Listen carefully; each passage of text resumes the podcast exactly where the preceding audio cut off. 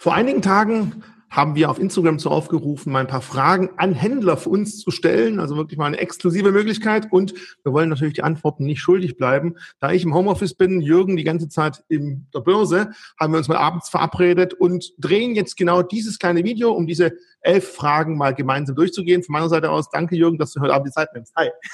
Hi Richie.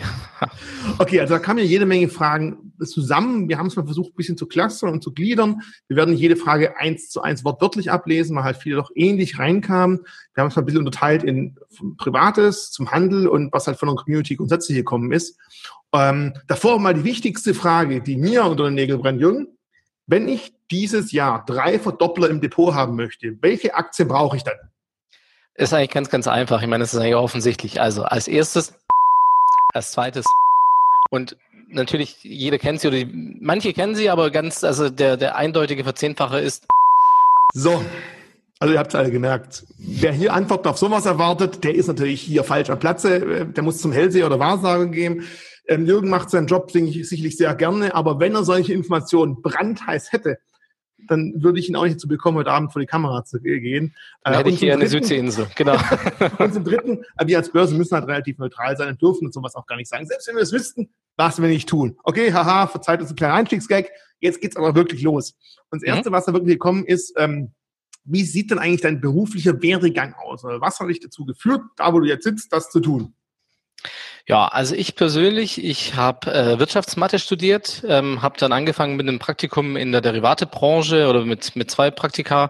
Ähm, bin dann im Derivatehandel direkt auch eingestiegen, war da mehrere Jahre im Ausland und äh, habe da schon, sag ich mal, mit der Börse Stuttgart äh, gehandelt und habe dann irgendwann gesagt, okay, ich will wieder zurück nach Deutschland, die Seiten gewechselt und bin dann hier im, im Aktienhandel beziehungsweise jetzt auch im äh, ETF und Vorhandel gelandet.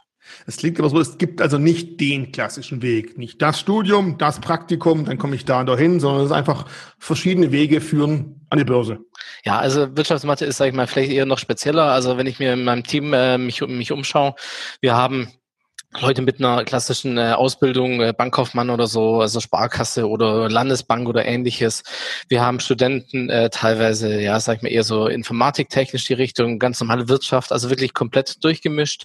Äh, und es gibt auch keinen einen, keine eine Voraussetzung, die man braucht. Also irgendwas Wirtschaftswissenschaftliches als Hintergrund ist sicherlich äh, wichtig in dem Sinne oder, oder das ist eigentlich die, sag ich mal, grobe Voraussetzung. Mhm. Aber danach äh, ist der, der Job ist, sag ich mal, so breit gefächert, dass es jetzt nicht diese kleine, diese klassische Voraussetzung gibt. Aber Spaß am Handel, Interesse an Börse, an Aktien, an Wertpapieren, ich glaube, das ist dein Das wäre das Wichtigste. Grundlage. Absolut, ja, genau. Also okay. Also wenn man die nicht hat, dann ist man vielleicht äh, ein bisschen falsch am Platz. Ja. Die nächste Frage könnte fast von mir kommen, aber versprochen, die ist nicht von mir. Was machst du den ganzen Tag als Börsenhändler? Erkläre es auf dem Niveau einer Fünfjährigen. Feuer frei. Nur Fünfjährigen. Oh, ähm, also ich habe einen Neffen, der ist fünf. Äh, ich bin gerade genau. überlegen, wie ich denen am besten erklären würde. Ähm, okay, stell dir mal vor, du bist im Kindergarten und du hast eine Tüte Gummibärchen und ähm, du denkst ja, ah, oh, saure Zungen wären jetzt aber ganz toll. So, das heißt, du würdest gerne deine Gummibärchen oder einen Teil deiner Gummibärchen in saure Zungen tauschen. Mhm. So, was ich jetzt mache als Börse ist, ich suche jemand, der saure Zungen hat. Und wenn das keiner bei dir in der Kindergartengruppe ist, muss ich vielleicht in die Nachbargruppe gehen und da schauen. Das heißt, ich schaue danach, dass ich die sauren Zungen für dich herbekomme und du tauschst deine Gummibärchen in die sauren Zungen. Gegen jemand anderes, der zum Beispiel keine sauren Zungen möchte, sondern vielleicht lieber Gummibärchen. Ja, oder Cola-Fläschchen. Und dann oder Cola oh, da wird es noch komplizierter. Da waren wir aber schon bei einem der Geheimtipps vorher. Aber Also ganz klar, du bist der Markt, du guckst, dass Käufer und Verkäufer sich irgendwo finden. Und ja, wenn man jetzt älter als fünf ist, sondern eben 25, dann werden aus diesen Gummibärchen und sauren Zungen eben durchaus mal Aktien, Derivate, Optionsscheine, Rentenpapiere, ETFs, was auch immer. Und Geld. Die andere Seite ist immer Geld. Genau. Richtig, das ist auch nicht unwichtig. Dann das nächste, was ich auch sehr interessant finde. Hast du aus Versehen schon mal richtig, Entschuldigung, Scheiße gebaut bei einer Order? Also nicht hm. privat, sondern im Büro in der, an der Börse. Also ich sag's mal so, jetzt ist natürlich die Frage, wer schaut sich das Video nachher an? Ähm, nein, also Spaß beiseite. Natürlich ähm, passieren äh, menschliche Fehler, Tippfehler, gar keine, gar keine Frage. Sowas, ähm, wir haben jetzt vor ähm, vor zwei Tagen, glaube ich, äh, äh, sag ich mal, auf, auf Xetra war das, da ist die RWE mal einfach schön Euro runtergerutscht und innerhalb von ein paar Sekunden wieder oben. Also das passiert überall in dem Sinne, das war nicht ich, kann ich sagen. Äh, ich habe an dem Tag keine RW gehandelt, das war auch keiner bei uns, äh, keine Sorge. ähm, aber äh, natürlich können mal Tippfehler passieren, aber ähm, ich denke, gerade das ist äh, auch ein Vorteil, wo dann noch ein Mensch da ist. Also erstens haben wir verschiedene Checks, dass sowas äh, nicht passiert oder sag ich mal nur mit sehr, sehr viel Aufwand passieren kann. Äh, das ist extrem wichtig. Und äh, wenn mal ein Tippfehler wirklich passieren könnte, der einfach zu einem völlig nicht marktgerechten Preis so führen würde, auch dafür gibt es dann, sage ich mal, eine Handelsüberwachung, ähm, eine Aufsicht, die dann bei solchen Sachen auch noch einschreiten kann und einfach den Schaden wieder zurückdrehen kann. Lass uns vielleicht mal ganz kurz den Schaden nochmal besprechen, weil ich finde es immer wichtig, wenn man sagt, die Aktie ist ein, billig, ein Euro zu billig gehandelt worden. Da gibt es hier einen, der freut sich und der andere, der ärgert sich. Und natürlich, der eine will, dass es zurückgedreht wird, der andere will es auf keinen Fall. Und du hast gerade marktgerecht gesagt. Wir müssen halt schauen, wenn der eine Euro genau. zu niedrig wirklich zu niedrig war, dann schützen wir in dem Fall halt den, der es verkauft hat, der eigentlich zu wenig bekommen hat und der das halt günstig gekriegt hat. Da muss man sagen, sorry, das war nicht marktgerecht das müssen wir zurückdrehen. Also da gibt es immer zwei Parteien. Und als letzter Schritt gibt es halt auch mal dieses Netz, das auch sowas auffangen kann. Genau, also äh, wenn ich jetzt mal äh, versehentlich eine, eine Daimler bei 4 Euro äh, jetzt statt gerade aktuell 40 machen würde, da würde auch jeder sagen, naja, äh, überall anders wird sie bei 40 Euro gehandelt, bei dir jetzt bei 4. Das ist vielleicht nicht ganz so äh, marktgerecht. Und da sind, glaube ich, die Argumente, selbst wenn jemand bei 4 Euro gekauft hätte, ähm, dann doch ein bisschen schwierig. Ja. okay, nächste Frage zum privaten Umfeld. Ähm, und die lautet, wie oft hast du Wolf of Wall Street bisher gesehen? Was soll ich sagen? Ich bekenne mich dazu, die DVD zu haben. Manch einer kennt noch das Ganze. Es ist eine DVD. Ja, ähm, das ist aber schon eine Weile her, wo ich mir die ähm, gekauft habe. Ich habe sie, ich würde sagen, vielleicht zweimal oder dreimal gesehen, wenn über, also maximal zweimal. Sagen wir mal maximal zweimal. Ähm, sehr lustiger Film, ja, gar keine Frage. Ähm, äh, wenn mich jemand fragt, wie ist denn dein Leben so als Börsianer, sei natürlich immer auch Spaß. Genauso wie bei Wolf of Wall Street ist aber natürlich völliger Käse. Also ähm, ich bin ja schon ein bisschen rumgekommen bei, bei verschiedenen Banken gewesen, Inland, Ausland, überall. Und ich muss sagen, ähm, so interessant und so lustig das klingt, äh, ist die Realität weit ab davon oder eigentlich das komplette Gegenteil. Ja, also wenn ich mir überlege, was damit äh, alles an Telefonvertrieb äh, etc. passiert und wenn ich mir überlege, heutzutage ein Bankberater muss erstmal eine Stunde lang einen halben Roman schreiben, wenn er dir mal empfiehlt, ah, vielleicht könnte die Daimler gut sein ja, ganz andere Welt. Ähm, wie gesagt, ähm, ich bin auch viel zu spät ins Geschäft eingestiegen, um überhaupt zu betonen, äh, zu wissen, ob sowas früher mal so passiert ist oder wirklich so extrem. Ähm, es ist lustig, aber ähm, hat natürlich mit meinem heutigen Alltag null zu tun. Ja. Aber gerade vielleicht zu diesen Anrufen, eins vielleicht vorweg oder als Information an alle daheim oder auch die Unterwegskreisvideo anschauen, wenn ihr da draußen irgendwann mal einen Anruf von irgendjemand bekommt, der euch am Telefon irgendeinen brandheißen Aktientipp anquatschen will, dann denkt bitte an Wolf of Wall Street. Also keiner wird euch dazu drängen, Geld zu verdienen. Ähm, da gibt es dann meistens doch Umwege und äh, Hintertürchen, mit denen andere Geld verdienen. Nicht ihr seid da einfach vorsichtig. Das vielleicht zum ganz kurzen Thema Wolf of Wall Street. Es gibt es ja immer noch dass Leute auch bei uns anrufen und meinen, ich wurde gerade telefonisch aus irgendwo angerufen, mir wurde dir die Aktie empfohlen, ich soll jetzt da und da Geld hinüberweisen, irgendwo ins Ausland, damit ich die... Be Vorsicht, Finger weg davon. Okay, jetzt kommen wir zur nächsten Unterkategorie, Handeln. Mhm. Jetzt kommt es genau auf deine Fähigkeiten an. Wie viel in deinem Job ist wirklich reines Zocken, Spekulieren und wie viel hat wirklich mit Können zu tun? Na gut, definiere können. Also ähm, ja, ich, ich, ich, ich sag mal so, die Skills für einen für einen klassischen Börsenhändler in dem Sinne, ähm, die sind schon schon sehr sehr weitreichend. In dem Sinne, ähm, es geht, das ist definitiv kein Zocken. Das kann man auf jeden Fall sagen. Ähm, natürlich springen wir als als QLP, als Quality Liquidity Provider, was was wir hier als ähm, ja als hybrides Marktmodell in Stuttgart haben, ähm, sorgen wir auch für Liquidität und tragen natürlich kurzfristig gewisses Risiko. Aber ich meine, wir sprechen hier von, sage ich mal, wirklich sehr, sehr kurzfristigem Risiko ähm, und auch in, in der Größenordnung ein extrem kleines. Und äh, da geht es eher darum, sage ich mal, das Risiko richtig zu verstehen, richtig zu steuern. Also wenn ich jetzt Daimler Short bin, BMW Long, ähm, dann ist das, sage ich mal, autotechnisch erstmal kurzfristig äh, risikoneutral in dem Sinne. Ja, und genauso, das ist eher die Aufgabe des Händlers, also wirklich zu sagen, okay, wie, wie, was genau passiert denn, wenn jetzt der DAX hochgeht, wenn jetzt sich der Euro-Dollar ändert, was genau passiert denn mit, mit den äh, Beständen, die ich habe? Ähm, Zocken, würde ich sagen, äh, ist da äh, so bis null, wenn überhaupt. Vielleicht mal ganz kurz auf die Fünfjährige zurückzukommen. Ähm, Liquiditätsspende heißt jetzt nicht, dass du Kaba mit in das ganze Geschäft reinbringst, sondern wenn keiner halt die sauren Zungen hat, dann packst du aus deiner Schublade welche aus und schiebst die mit bei und guckst, dass du am nächsten Tag wieder zurücknehmen kannst. Ich glaube, das wäre dann vielleicht auch Fünfjährige gut erklärt. Ähm, Du hast gerade schon von ähm, bisschen von Skills gesprochen. Welche Skills, vor allem welche Programmierkenntnisse braucht man denn für deinen Job? Also Skills, sage ich mal, wie gesagt, ein, ein gewisses Marktverständnis, Risikoverständnis. Mhm. Ähm, man muss ein Orderbuch lesen können, das, äh, sage ich mal, ist so die klassische Variante, weil das natürlich auch unser, unser, unser Kerngeschäft ist. Ähm, Programmierkenntnisse in dem Sinne tun gut gar keine Frage. Ich selber äh, kann auch programmieren, ich programmiere auch viel, ähm, also jetzt keine riesen Applikation oder so, sondern eher mal behilfsmäßig, sage ich mal. Ähm, es ist aber kein Muss, also nicht jeder Händler bei uns kann programmieren oder so, sondern ähm, es ist eher, sage ich mal, ja, generell Marktverständnis, äh, wirtschaftliche Kenntnisse, die man einfach haben muss, um Zusammenhänge zu verstehen. Und äh, ja, eine gewisse Systemaffinität ist heutzutage, glaube ich, oder wird immer wichtiger. Nächste Frage, was glaubst du, was am wahrscheinlichsten ist, was in den nächsten Monaten an der Börse passieren wird? Ich meine, jetzt in der aktuellen Lage eine sehr, sehr schwierige Frage und auch da wird jetzt nicht, also von mir zumindest nicht erwartet, sag mir genau, wo der DAX am Ende des Jahres steht, sondern so insgesamt Marktumfeld. Was für Möglichkeiten gibt es denn da so, deiner Meinung? Ja, also ich meine, wenn wir uns äh, einfach mal betrachten, was, was ist denn gerade, also jetzt rein, äh, rein makroökonomisch äh, gesehen, was ist denn gerade im, im Markt, was passiert als nächstes, was kommt als nächstes? Also die Gefahr von einer, ähm, von einer zweiten Welle ist natürlich da. Ähm, wie gesagt, äh, überall ist natürlich die, die Frage, äh, kommt die zweite Welle, kommt sie nicht? Habe ich wieder in den USA zum Beispiel überhaupt die erste Welle schon überstanden? Oder da sieht es eher so aus, als ob die zweite Welle erst nächstes Jahr kommen kann, wenn die erste bis dahin noch nicht vorbei ist. Ähm, das ist ein großes Thema. Die Wahlen in den USA werden sicherlich noch, äh, sage ich mal, ein großes Thema werden. Ähm, auch da, sage ich mal, ist ja momentan der ähm, ähm, Joe Biden sehr favoriert, favorisiert äh, mit einigen Prozentpunkten. Gut, wir haben das bei der letzten Wahl gesehen, was so ein Umfragevorsprung äh, in dem Sinne heißt. Ähm, das wird ein, sicherlich ein sehr, sehr spannendes Thema, weil es einfach auch die nächsten vier Jahre, sage ich mal, ähm, in den USA dann und damit auch, sage ich mal, ähm, geopolitisch auch einen sehr großen Einfluss haben wird. Also ich denke, ähm, das Sommerloch, wie wir es sonst vielleicht in den vergangenen Jahren hatten, das ist momentan eigentlich äh, wie gesagt, kaum da. Die Umsätze sind nicht äh, so wie, wie, in, äh, wie in den vergangenen Jahren zurückgegangen. Mhm. Und ähm, also mich würde es sehr wundern, wenn wir keine Volatilität mehr bis Jahresende sehen, sondern äh, es sind einfach zu viele Themen. Ja, die, die einfach, und, und das ist ja das, was gerade, sag ich mal, die Börse äh, besonders beschäftigt, die Unsicherheit.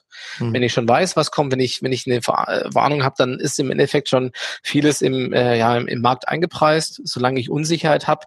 Und das hatten ja, sag ich mal, die ersten Monate, gerade Ende Februar, Anfang März, einfach eine extreme, weil keiner wusste, wie groß das Ganze ist, ähm, umso volatiler wird's. Also volatil einfach schwankungsstark. Genau. Es bleibt nicht wie so eine gemütliche, waagrechte Linie, sondern wir gehen sehr stark hoch und runter. Aber in welche Richtung es im Endeffekt gehen wird, es bleibt erstmal schwankungsstark, aber wo am Ende vom Jahr 2000 Punkte höher oder niedriger wird, das ist sehr schwer zu sagen. Also ich sage immer, jeder Chart geht nach rechts, das kann kein Zufall sein. okay, also man sieht schon, man braucht eine gewisse Logik in deinem Job. Ja. Jetzt kommen wir nochmal, du hast vorher schon von Programmierkenntnissen äh, was gesagt. Wird in deinem Job also nicht grundsätzlich IT-Kenntnis vorausgesetzt? Also Nein, das ist, ist hier Maus, mhm. ja, ja Tastatur, das ja, wir kennen, ja. Genau. Aber ansonsten brauchen wir da mehr? Also Programmierkenntnisse in dem Sinne nicht. Ja, also ein Programmierverständnis, sage ich mal, hilft einfach, äh, je tiefergehender es geht, je mehr man in dem Sinne über äh, ja in, in wirklich in Projekten weiter mitarbeitet etc. Also da wird es, sage ich mal, ähm, intensiver, ja, aber für also für das klassische äh, Börsenhandelsgeschäft grundsätzlich erstmal nicht. Aber ich denke, sag mal so, je mehr man kann, desto desto besser kann man auch, sage ich mal, das eigene Setup etc. verbessern. Mhm. Und jetzt die Frage, die eigentlich genau das Spiegel davon, äh, Bild davon ist wie groß ist eigentlich das Risiko, dass die IT dich und deine Kollegen komplett ersetzt? Es gibt ja andere Börsenplätze, wo wirklich im Handel wirklich kein Mensch mehr sitzt, sondern es voll elektronisch äh, verstanden geht. Ja, genau. Also ich meine, wir haben ja ein hybrides Modell. Das heißt, wir haben so eine Mischung aus Mensch und Maschine, wie man äh, so schön sagt. Ähm, klar, es gibt die klassischen, ganz äh, voll elektronischen äh, Börsen und wir sind so, so ein Zwischending. Also natürlich, ja. Also wenn ich jetzt da sitze, ähm, wir haben zum Beispiel, sag ich mal, so, so gewisse Aktionen wie, wie DAX-Werte von 9 bis 17,30 auf, auf Aussuchen, also spreadloser Handel.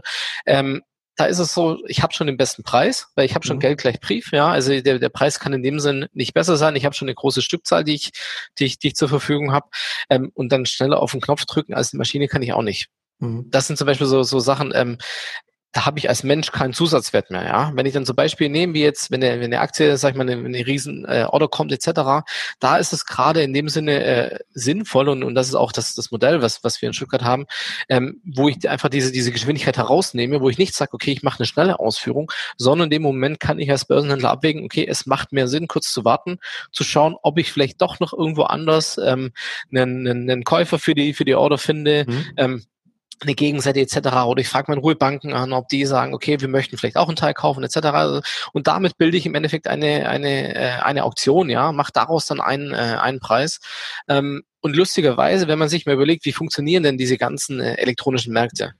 Also auch eine, auch, auch ein elektronisches äh, Handelssystem, so wie Xetra, hat morgens, mittags und abends jeweils eine Auktion, wo erstmal alles gesammelt wird, eine mhm. Unterbrechung. Mhm. Wenn sich was zu lange, äh, zu schnell bewegt, etc., gibt es eine Unterbrechung, eine Pause, ja. Wir machen ja im Endeffekt nichts anderes. Wir machen es mhm. nur dann, wenn wir denken, es ist sinnvoll.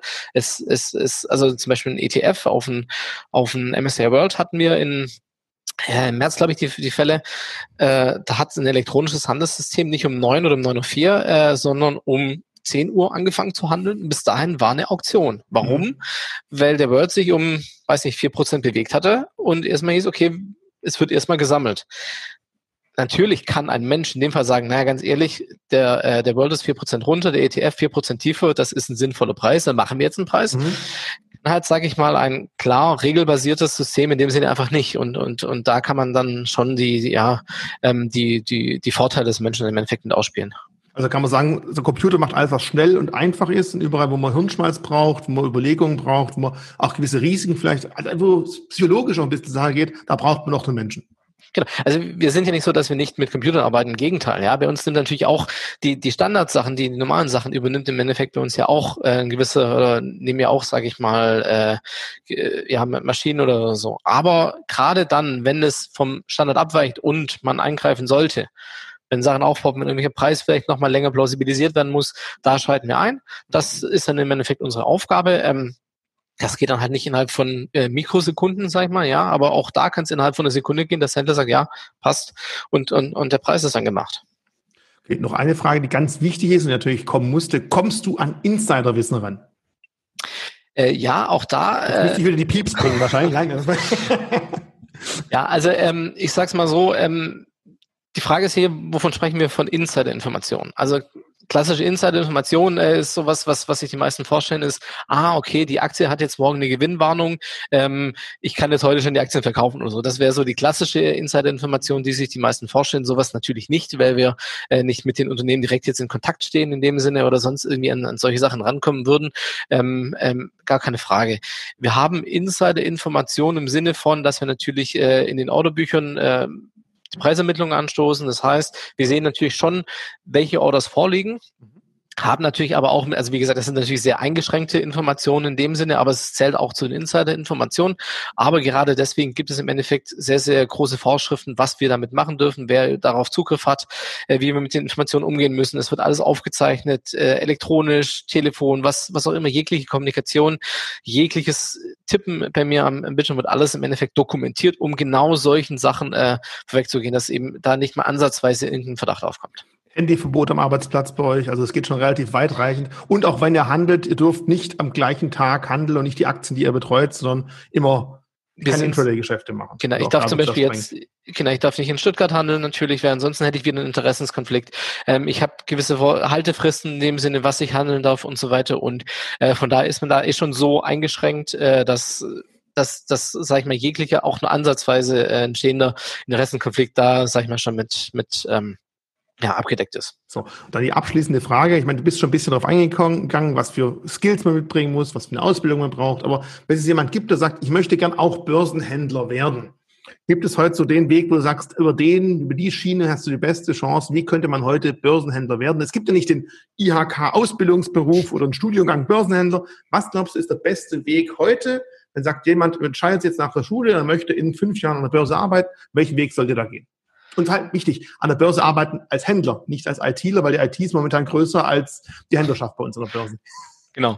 Ja, also ich sag mal so, ähm, der klassische Weg, wie äh, die meisten meiner Kollegen jetzt äh, angefangen haben, ist einfach mit dem Praktikum. Ja, das heißt, mhm. ähm, Wir haben eigentlich regelmäßig Praktikanten. Äh, wie gesagt, während Corona war es ein bisschen schwieriger, aber ähm, jetzt haben wir auch äh, wieder Praktikanten, die äh, in der Regel sechs Monate bei uns ein Praktikum machen, direkt in den Handel eingebunden sind, äh, ja, wie, äh, wie ein vollwertiger Mitarbeiter, sage ich mal, durchgehend betreut werden, äh, auch helfen mit, äh, mit den Orderbüchern etc. Und ähm, da ist es, ich sag's mal so, es ist der klassische Weg, um äh, den, den Job des Händlers im Endeffekt zu lernen und auch äh, ja, die meisten äh, oder, oder viele meiner Kollegen, sag ich mal, jetzt gerade im März haben wir wieder äh, jemanden mit ins Team genommen, mhm. der direkt davon ein Praktikum gemacht hat. Also das ist so für uns so, sag ich mal, der klassische Weg. Ähm, um, um in den Handel mit einzusteigen. Wobei man auch hier sagen muss, ich muss sagen, äh, seit Corona, ich glaube, ich habe noch nie so viel Praktikumsbewerbung gesehen wie in den letzten Monaten. äh, hängt sicherlich mit den Studiumsbedingungen und vielleicht nicht möglichen äh, Auslandssemestern zusammen, aber ähm, also der, der Ansturm war in letzter Zeit auf jeden Fall sehr, sehr groß. Die Konkurrenz schläft nicht. Gut, zum Thema Schlafen, dann äh, vielen Dank für die abendliche Stunde, dass du Zeit genommen hast, an euch genau. zu Hause unterwegs. Interessiert euch sowas, sollen wir öfter mal wirklich mal Fragen mit einem Händler diskutieren? Ich meine, Jürgen hat ziemlich Ähnlichkeit mit mir, sollen ja trotzdem nicht ausschließen. Hoffentlich kann mich öfter dazu vielleicht äh, überreden, sowas zu machen. Wenn ihr Interesse habt daran, schreibt einfach mal ein paar Kommentare, schreibt vielleicht auch die nächsten Fragen, die euch interessieren würden. Vielleicht können wir in einem Monat oder so wieder so ein zweites Video machen. Update zu mir hat Spaß gemacht. Ich hoffe, für dich war es nicht allzu unangenehm. Nö, nö, also wie gesagt, ich gucke jetzt wahrscheinlich nochmal äh, einmal den Wolf of Wall Street und ja. Dann dementsprechend. Gute Nacht zusammen und ciao.